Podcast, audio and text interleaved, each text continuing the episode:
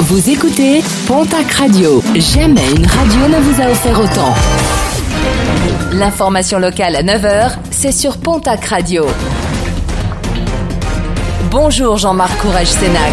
Très bon jeudi. Incendie meurtrier hier en plein centre-ville de Tarbes. Les pompiers ont été appelés pour un feu d'appartement situé au dernier étage d'un immeuble face au lycée Théophile Gauthier. Dans les décombres, ils ont retrouvé le corps sans vie d'une femme de 64 ans, la propriétaire des lieux. Poursuivi pour euh, violence ayant entraîné la mort sans intention de la donner, un jeune bagnéré de 25 ans a été remis en liberté sous contrôle judiciaire dans l'attente de son procès.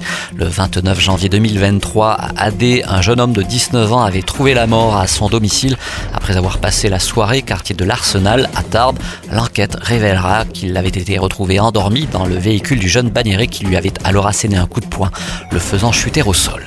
Les accidents se multiplient sur les routes du Gers. Hier matin, une collision entre un utilitaire et une voiture a été déplorée sur la RN 21 à hauteur de la commune de Miramont d'Astarac. Trois personnes âgées de 16, 20 et 40 ans ont été grièvement blessées.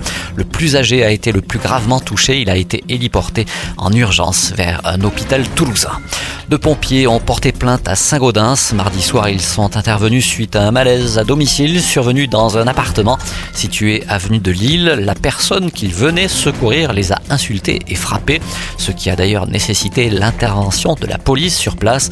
L'individu a finalement été placé en garde à vue au commissariat, un individu qui devrait être prochainement présenté devant la justice. Une plainte déposée en début de semaine suite à la tenue des fêtes de Beubezin.